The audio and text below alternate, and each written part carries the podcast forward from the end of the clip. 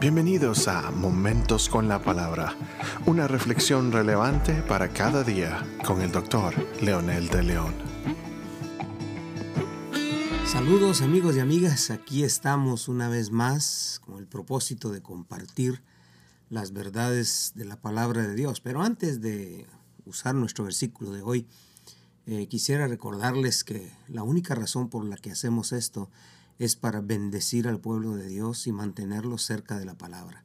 Nos esforzamos de que la interpretación de estas escrituras sean fidedignas, lo más acertado posible a los, a las, a los originales griego y hebreo, y por supuesto también para poner en contexto el pasaje a la realidad nuestra que estamos viviendo hoy. Así que esperamos que sea de bendición y si usted quiere compartir, tiene que eh, hacerlo, no tiene que pedir permiso, hágalo, comparta estos audios con las personas que usted cree que necesitan también estar cerca de la palabra de Dios. Gracias entonces por ser parte de la misión y créame, lo único que logramos con esto es cumplir con la misión que Dios nos dio y si usted quiere unirse a mí, comparta para que otros sean bendecidos también. Hoy en Filipenses capítulo 2, versículo 5 dice, haya pues en ustedes esta actitud que hubo también en Cristo Jesús. Esta es la versión de la Biblia de las Américas. La NBI dice, la actitud de ustedes debe ser como la de Cristo Jesús. Y más adelante vamos a mencionar una versión un poco más antigua de acuerdo a los originales.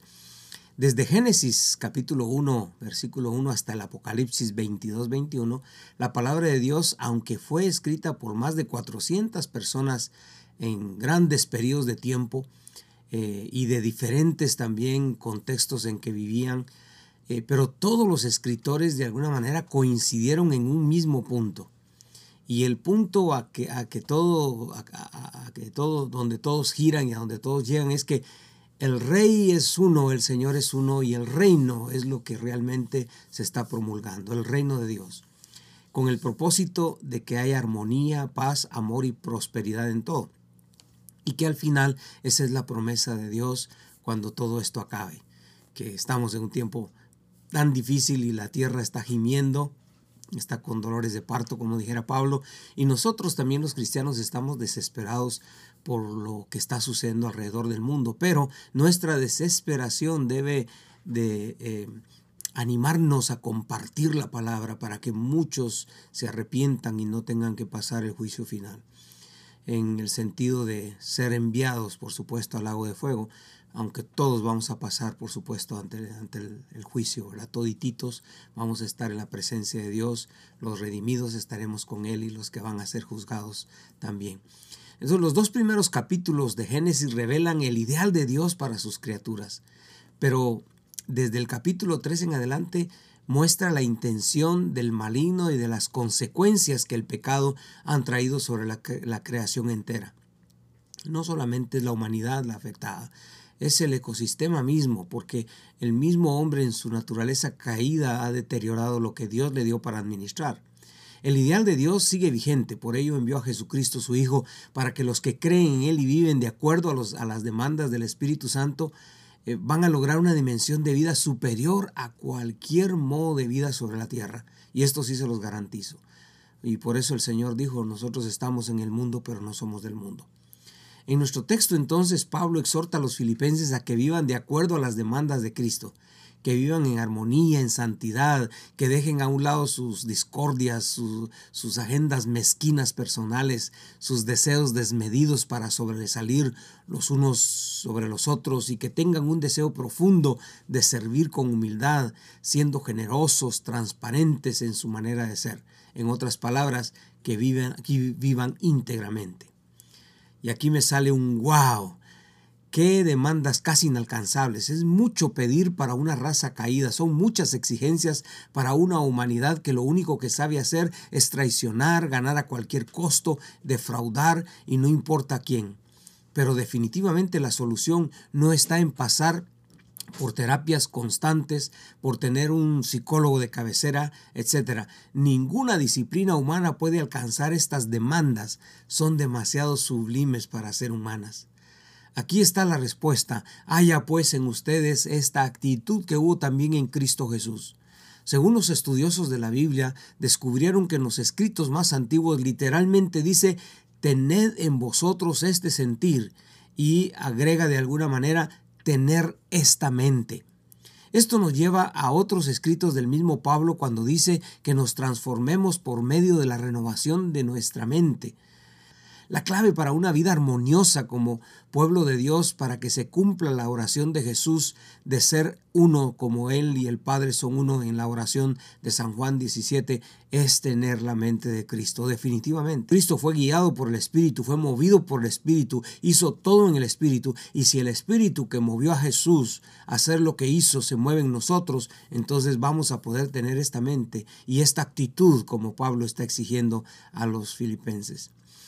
Luego de este mandato, pone una serie de virtudes que Jesús mostró al encarnarse teniendo una actitud humilde de servicio y entrega. Usted puede seguir leyendo los versículos y va a encontrar estas verdades que la verdad son sublimes, ¿verdad?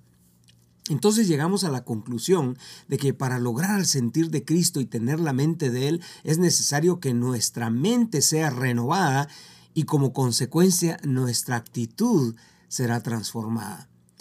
El pasaje de Romanos en el capítulo 12 y versículo 1 dice literalmente que debe haber una consagración plena para que esto sea una realidad. Pasaje dice, os ruego hermanos por la misericordia de Dios que presentéis vuestros cuerpos en sacrificio vivo, santo, agradable a Dios.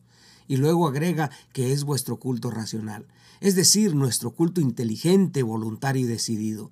Nosotros tenemos que tomar la decisión y la obra la hace Jesús. Yo me pongo en sus manos y Él hace el trabajo. Es algo así como un pedazo de barro este, un, crudo, un pedazo de barro sin forma y, y dejarlo en las manos del alfarero y Él le va a dar la forma. Ese es el primer, el primer paso que necesitamos dar.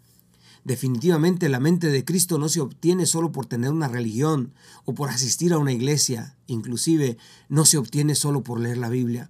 Es necesaria una entrega sacrificial que significa consagración y pagar el precio de servir a Jesucristo. Si todos tuviéramos el sentir de Cristo, cada uno sería un recurso poderoso de Dios para redimir a la humanidad. Ese es nuestro sueño, nuestro esfuerzo y es nuestra oración. Ustedes y yo no podemos hacerlo por nuestras propias fuerzas.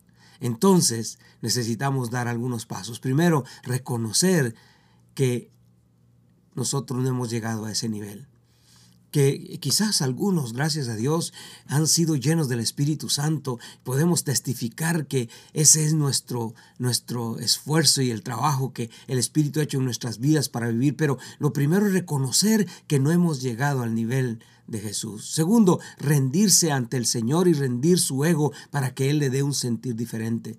Tercero, pedir que el Espíritu Santo lo, lo llene y renueve su mente, que tome el control de su vida y el resto es su responsabilidad, transformar sus actitudes en ese poder que sin Él no será posible llegar a ningún lado.